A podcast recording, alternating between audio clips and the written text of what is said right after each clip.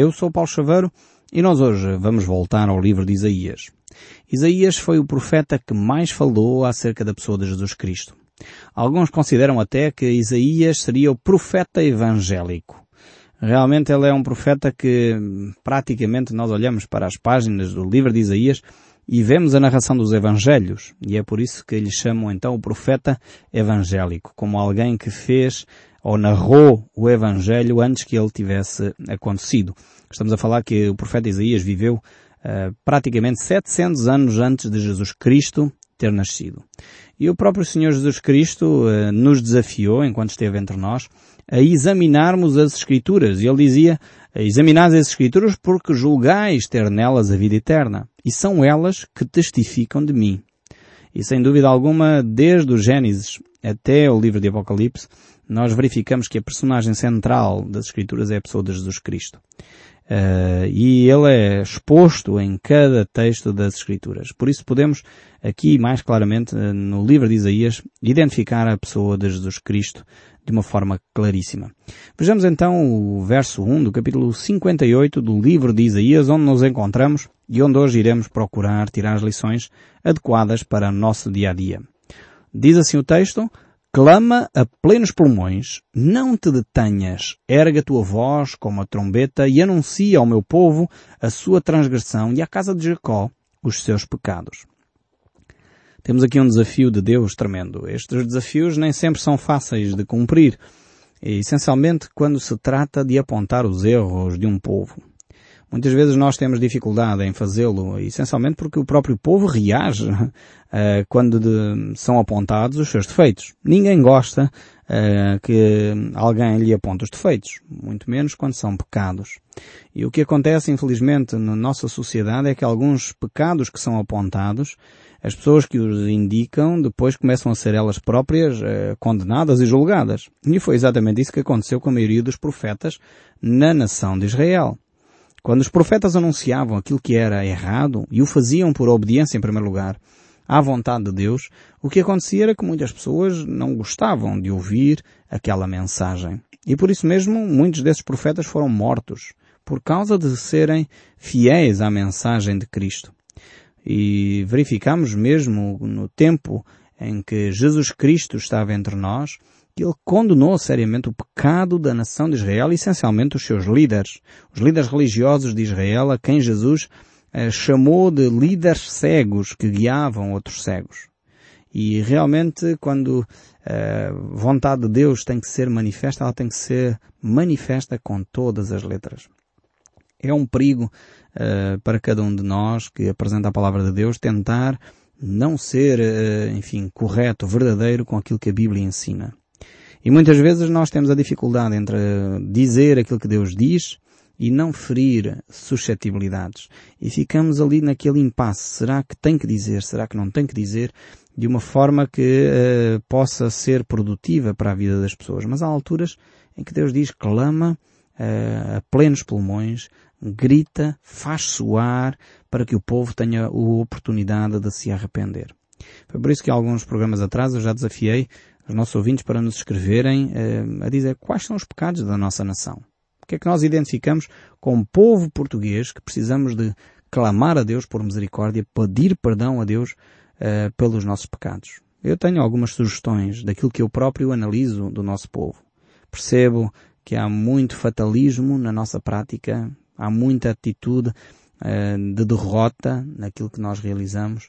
Percebo que há muito ocultismo nas nossas práticas religiosas, muito sincretismo religioso, onde nós misturamos paganismo com os princípios cristãos. Percebo que há muita corrupção no nosso povo. Percebo que há muitos vícios que escravizam a nossa nação. Então estes são alguns dos pecados que a Bíblia claramente condena e aponta para o nosso povo. Um dos textos mais interessantes das Escrituras é, é o do livro de Jonas, um livro do Velho Testamento, é muito interessante. É o profeta que Deus chama para ir a um outro povo, para apresentar uh, uma mensagem sobre o pecado daquele povo. E o curioso é que Jonas não queria fazer isso porque ele sabia que Deus era Deus misericordioso e que se o povo se arrependesse, Deus não iria punir aquela nação. Ele declarou a palavra de Deus, mesmo contrariado, quem conhece a história sabe, mesmo contrariado, ele declarou a palavra de Deus e o, e o curioso é que o povo percebeu o seu pecado, se arrependeu e voltou-se para Deus e houve um avivamento como nunca antes naquela nação, na cidade de Nínive. E de facto é isso que eu espero na nossa nação.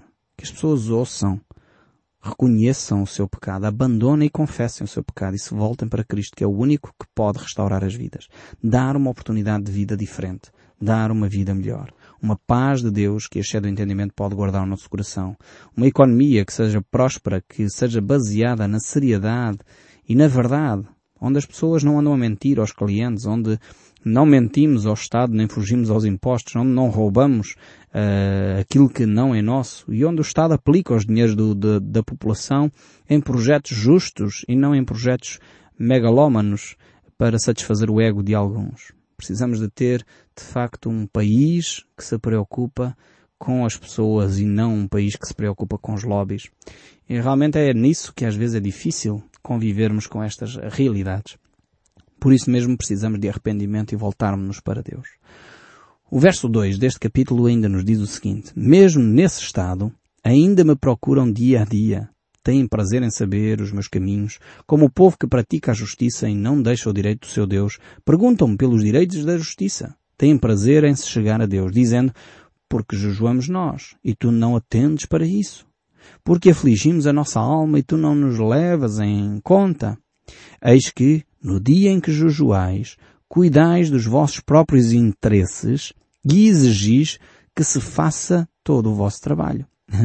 Veja aqui a descrição e eu estou a ler estes textos e estou quase a ver a nossa nação. É impressionante. Pelo menos para mim. Quantas e quantas vezes as pessoas têm esta atitude? Vivem vidas completamente fora da vontade de Deus. Têm casos de infidelidade conjugal, têm imoralidade nos relacionamentos sexuais, têm corrupção na sua situação uh, profissional, económica, financeira. E depois, eh, dia a dia, buscam a Deus. Têm este prazer ainda de dizer que somos cristãos e temos um certo uma certa história eh, cristã, buscam a Deus, jejuam, têm as suas procissões, têm as suas cerimónias, como se de facto fosse disto que Deus uh, apela. Precisamos realmente de entender a nossa espiritualidade. O que é que Deus olha e vê nesse nosso tipo de comportamentos? E às vezes fazemos as mesmas perguntas que estão expressas aqui nestas páginas. Pensamos nós que Deus deveria atender às nossas orações. Porquê é que Deus não atende às nossas orações? Porquê é que Deus não vê o bem que eu estou a fazer. Porque o mal que você faz muitas vezes é superior ao bem que você está a realizar. É, é necessário que nós uh, percebamos aonde estamos a errar e mudemos de caminho. O verso 5 aqui deste nosso capítulo ainda segue a dizer, seria este o jejum que eu escolhi? Que o homem um dia aflige a sua alma, inclina a sua cabeça como um junco, estenda debaixo de si pano saco e cinza? Chamarias tu a este o jejum? Aceitável ao Senhor? Porventura não é este o jejum que escolhi, que soltes as ligaduras da impiedade, desfaças as ataduras da servidão, deixes livres os oprimidos e despedaces todo o jugo? Não sei se você consegue perceber o que é que Deus está aqui a dizer. Ou seja, o povo tinha uma prática religiosa uh, muito rigorosa. Uh, e portanto aqui é descrito a prática religiosa dos judeus, em que eles tinham esta atitude de fazer jejuns, e também vestirem-se de pano de saco em sinal de humildade e jogarem sobre a cabeça cinza. Isto era uma prática religiosa judaica. Uh, e faziam-no bem feita. Está aqui escrito neste, neste texto bíblico. Eles corriam rigorosamente este tipo de práticas com regularidade. E Jesus diz, mas isto não é jejum, isto é passar fome, isto não serve de nada, é oco, é vazio. E Deus diz que tipo de jejum é que Ele espera. É um jejum de caráter. É um jejum que tem influência no meu dia a dia. É um jejum que tem influência nas minhas ações e nas minhas palavras com o meu próximo.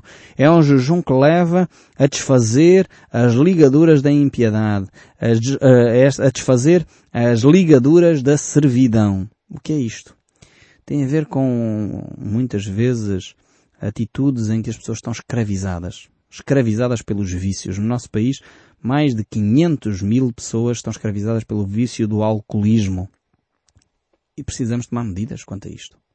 No entanto, são cristãos, mas estão atados, estão escravizados pelo alcoolismo. Estão escravizados pelas drogas. Estão escravizados por atitudes reprováveis em termos de vida financeira. Estão escravizados muitas vezes porque, inclusive, Na nossa sociedade, como muitos de nós não queremos fazer determinadas tarefas, escravizamos outros povos, outros imigrantes que vêm para aqui trabalhar e muitas vezes em condições subhumanas. E Deus diz, precisamos livrar os oprimidos. Precisamos ter uma atitude que é responsável para com os outros. Então nós não podemos estar a dizer que somos cristãos e depois andamos a escravizar pessoas, a pagar menos do salário mínimo, não dando condições de trabalho e achamos isso normalíssimo. Nós precisamos de ter uma atitude responsável na nossa forma de viver o nosso cristianismo. E é isso que Deus está aqui a dizer. Precisamos de ter uma atitude que põe de lado o pecado, porque aquele que vive a cometer pecado é escravo do pecado. E é por isso que a palavra de Deus nos diz, e conhecereis a verdade e a verdade vos libertará. Pois se o Filho vos libertar, verdadeiramente sereis livres. E esta é a atitude que Deus espera de um cristão genuíno. Alguém que não vive simplesmente uma religião formal, mas que é capaz de transportar as verdades espirituais dessa religião para uma prática que beneficia aqueles que cruzam com ele. E aí, sem dúvida, Deus vai começar a prestar atenção ao nosso comportamento. O verso 58 do livro de Isaías ainda nos apela para termos esta atitude de clamar a plenos pulmões. Não te detenhas, erga a tua voz como uma trombeta, anuncia ao meu povo as suas transgressões e à casa de Jacó os seus pecados. Esse foi o primeiro texto que nós lemos e aqui vemos que realmente é nosso dever fazer este, estes anúncios. Eh, desmascarar este tipo de comportamentos. Mas continuando um pouco mais para baixo, agora o verso 7 diz, Porventura não é também que repartas o teu pão com o faminto, recolhas em casa os pobres, desabrigados, e se vires o nu o cubras, e não te escondas do teu semelhante. Então romperá a tua luz como a alva, a tua cura brotará sem detença. A tua justiça irá adiante de ti e a glória do Senhor será a tua retaguarda. Então clamarás ao Senhor e te responderás. Gritarás por socorro e Ele te dirá, eis-me aqui. Se tirares do meio de ti o jugo e o dedo que ameaça, o falar com injúrias, se abrires a tua alma ao faminto, e fartares a alma aflita, então a tua luz nascerá nas trevas e a tua escuridão será como meio-dia. Este texto não pode ser mais claro. Aqui mostra claramente o que é que nós temos que fazer. Aqui não há metáforas nenhumas. Aqui é claro o texto bíblico. O que Deus espera de nós é um comportamento que seja exemplar. É que nós tenhamos atenção àqueles que cruzam connosco. E é por isso que Cristo nos ensinou, se o teu inimigo tiver fome, dá-lhe comer, se tiver sede, dá-lhe beber, porque fazendo isso amontoarás brasas vivas sobre a sua cabeça. Não te deixes vencer pelo mal, mas vence o mal com o bem. Que princípio fundamental para nós vivermos. Mas voltando aqui ao nosso texto bíblico, no capítulo 58, ainda o verso 11, ainda nos diz, o Senhor te guiará continuamente, fartará a tua alma até em lugares áridos e fortificará os teus ossos. Serás como um jardim regado e como um manancial cujo as águas jamais faltam. É aqui uma promessa fantástica de Deus.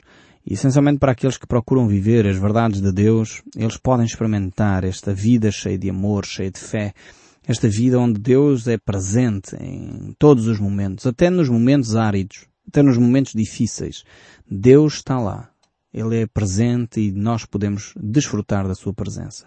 O verso 12 ainda prossegue a dizer, Os teus filhos edificarão as antigas ruínas, levantarás os fundamentos de muitas gerações e serás chamado reparador de brechas e restaurador de fendas para que o país se torne habitável.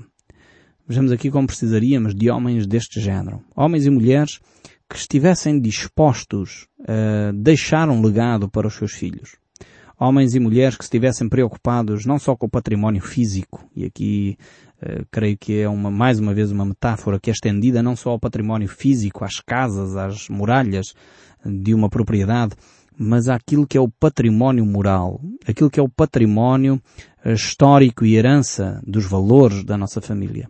Precisamos, sem dúvida, uh, dar isso como como mais-valia para os nossos filhos. Aqueles que estão prontos a reparar as brechas. Ou seja, no passado alguém infringiu uh, um ato violento contra alguém, danificou alguma coisa e nós estamos prontos a ir lá e reparar. Que atitude esta tremenda. De sermos pessoas prontas a ir a correr atrás do dano. Pessoas prontas a restaurar relacionamentos. Pessoas prontas uh, a reparar aquilo que outros estragaram e degradaram Eu não sei se você consegue perceber a implicação que isto teria na nossa sociedade se nós fôssemos pessoas mais comprometidas em reparar brechas. Mais pessoas comprometidas em reparar relacionamentos. Mais pessoas comprometidas em ir atrás daquilo que estava errado e corrigir. E deixar isso como legado para os nossos filhos. De facto, estas promessas de Deus cumprir-se-iam de uma forma incrível se nós no nosso país tivéssemos mais pessoas, em vez de prontas para criar uma contenda por causa de um palmo de terra, pessoas prontas para reparar essa contenda. Pessoas prontas para criar paz ao nosso redor. Pessoas prontas para trazer a pacificação aos relacionamentos familiares. Não sei se você consegue vislumbrar as implicações de um comportamento deste género. E é isso que Deus apela para cada um de nós. Precisamos de gente assim na nossa sociedade. E o profeta continua, se desviares o teu pé de profanar o sábado e de cuidares dos teus próprios interesses no meu dia santo, mas se achares ao sábado o de deleitoso e do santo dia do Senhor, digno de honra e honrares não segundo os teus caminhos, não pretendendo fazer a tua própria vontade, nem falando palavras vãs, então te deleitarás no Senhor. Eu te farei cavalgar sobre os altos da terra e te sustentarei com a herança do teu pai Jacó, porque a boca do Senhor o disse. Aqui mais uma vez, a ideia do sábado, nós já temos falado várias vezes sobre isto, tem a ver com termos um dia de descanso. Um dia de descanso que serve para quê? Não é para nós sairmos para debaixo de uma árvore ou para um clube junto dos amigos para jogar dominó e as cartas. Não, este dia de descanso não serve só para isso. Pode servir também para isso, mas não é só para isso. Serve, como diz aqui o texto bíblico, não para eu fazer a minha própria vontade, não para eu seguir os meus próprios interesses, não para eu fazer aquilo que me apetece, mas para eu chamar aquele dia de santo. É um dia em que eu separo para cultuar a Deus. É um dia em que eu paro para poder me dirigir a uma comunidade cristã, onde eu ali ofereço a Deus um ato de louvor e gratidão. Onde eu vou ouvir também falar de Deus, onde eu vou ser enriquecido mais. Mas a principal razão que me deveria fazer ir à casa de Deus, fazer-me congregar com outras pessoas, é poder dizer este dia é dia do Senhor. É dia para eu separar para adorar a Deus. E quantos de nós optamos por ter o dia do Senhor para descansar, ir ao futebol, jogar as cartas com os amigos, visitar famílias? Não é que isso tenha mal, como é óbvio que não. Não faz mal nenhum fazer isso. Agora, quando fazemos isso e esquecemos que aquele dia é dia sagrado, dia de nós podermos separar para cuidar dos assuntos de Deus, então nós perdemos a bênção, perdemos a oportunidade de crescer na nossa vida espiritual. Mas continuando o texto bíblico ainda a dizer, agora chegamos ao capítulo 59, e diz assim, Eis que a mão do Senhor não está encolhida para que não possa salvar, nem surdo o seu ouvido para que não possa ouvir. Mas as nossas iniquidades fazem separação entre vós e o vosso Deus, e os vossos pecados encobrem o seu rosto de vós, para que não vos ouça. Mais um daqueles textos que eu recomendava vivamente que pudessem sublinhar na vossa Bíblia, Isaías 59, verso 1. Realmente é um texto basilar. Percebermos que muitas vezes Deus não ouve a nossa oração, não porque nós, enfim, eh, falamos mal as palavras na oração, não, não é por isso, mas porque o nosso pecado fez barreira entre nós e Deus. A mão de Deus não está encolhida. Deus quer abençoar a sua vida. Deus quer tocar a sua família. Deus quer trazer algo novo, uma lufada de ar fresco ao seu relacionamento com a sua esposa, com o seu marido, com os seus filhos. Deus quer trazer algo novo para a sua relação. Deus quer abençoá-lo. E é isto que quer dizer abençoar. A sua mão não está encolhida, Ele não quer, não é um Deus, enfim, que tem prazer, que nós soframos, como muitas vezes as pessoas às vezes pensam. Não, de forma alguma. Mas o nosso pecado faz uma barreira entre nós e Deus. E é isso que nós ainda não percebemos muitas vezes. Por isso temos que confessar o nosso pecado. Dizer, Senhor, perdoa-me, purifica, remove esta barreira para que tu possas ouvir as minhas orações. E quando nós fazemos esta oração, Deus remove mesmo, porque o sangue de Jesus Cristo veio para nos purificar de todo o pecado. E quando nós reconhecemos que através do sangue de Cristo, e só através do sangue de Cristo, não há nenhuma igreja, não há nenhuma entidade, não há nenhum ser humano que possa nos livrar do nosso pecado a não ser a pessoa de Jesus Cristo. Portanto, não há nenhuma religião que você possa ocorrer. Você pode ser católico, romano, evangélico, protestante, não sei das quantas. Não interessa o nome que tem à frente. Se você não confessa o seu pecado em nome de Jesus Cristo, o seu pecado não pode ser perdoado. Isso nos é ensinado uh, na oração do Pai Nosso, que tanto nós amamos e estimamos. A oração do Pai Nosso é daquelas orações que realmente enchem o nosso coração. mas nós temos que a viver. Temos que partir do princípio que aquilo que Jesus Cristo nos ensinou na oração do Pai Nosso é para ser cumprido. E por isso nós temos que orar com consciência. Então peçamos perdão a Deus, sabendo que é o sangue de Cristo que nos purifica de todo o pecado. Mas voltando aqui, porque o texto de Isaías ainda tem muita coisa rica para nós vermos. E o verso 13 ainda prossegue a dizer, Porém as vossas mãos estão contaminadas de sangue, os vossos dedos de iniquidade, e os vossos lábios falam mentira, e as vossas línguas proferem maldade. Ninguém há que clame pela justiça, ninguém que compareça em juízo, e falam em mentiras. Concebem o mal e dão à luz a iniquidade. Chocam ovos de áspide e tecem teias de aranha. Comer os ovos dela morrerá. E se um dos ovos for pisado, sair-lhe-á uma víbora. As suas teias não prestam para vestes, os homens não poderão cobrir-se com o que delas fazem, as obras delas são obras de iniquidade, obras de violência há nas suas mãos, os seus pés correm para o mal, são velozes para derramar sangue inocente. Os seus pensamentos são pensamentos de iniquidade. Nos seus caminhos há desolação e abatimento. Desconhecem o caminho da paz, não há justiça nos seus passos, fizeram para si veredas tortuosas. Quem andar por elas não conhece a paz. Por isso está longe de nós o juízo e a justiça dos nossos passos. Esperamos pela luz e eis que só há trevas. Pelo resplendor, mas andamos na escuridão. Apalpamos as paredes como cegos, sim, como os que não têm olhos. Andamos apalpando. Tropeçamos ao meio-dia como nas trevas e entre os robustos somos como mortos. Temos aqui uma descrição terrível do povo de Israel. Esta é a descrição daqueles que se afastam de Deus, daqueles que algum dia experimentaram quem Deus é, o amor de Deus, e não quiseram continuar nesse caminho. Eu espero sinceramente que não seja o seu caso. E se o for, volte-se para Deus confessando o seu pecado e abandonando, porque Deus não tem o seu braço encolhido. Ele quer tocar a sua vida. Ele quer mudar essa situação. Permita que Deus transforme aquilo que está errado e deixe que o som deste livro continue a falar consigo, mesmo depois de desligar o seu rádio. Que Deus o abençoe ricamente. Até ao próximo programa.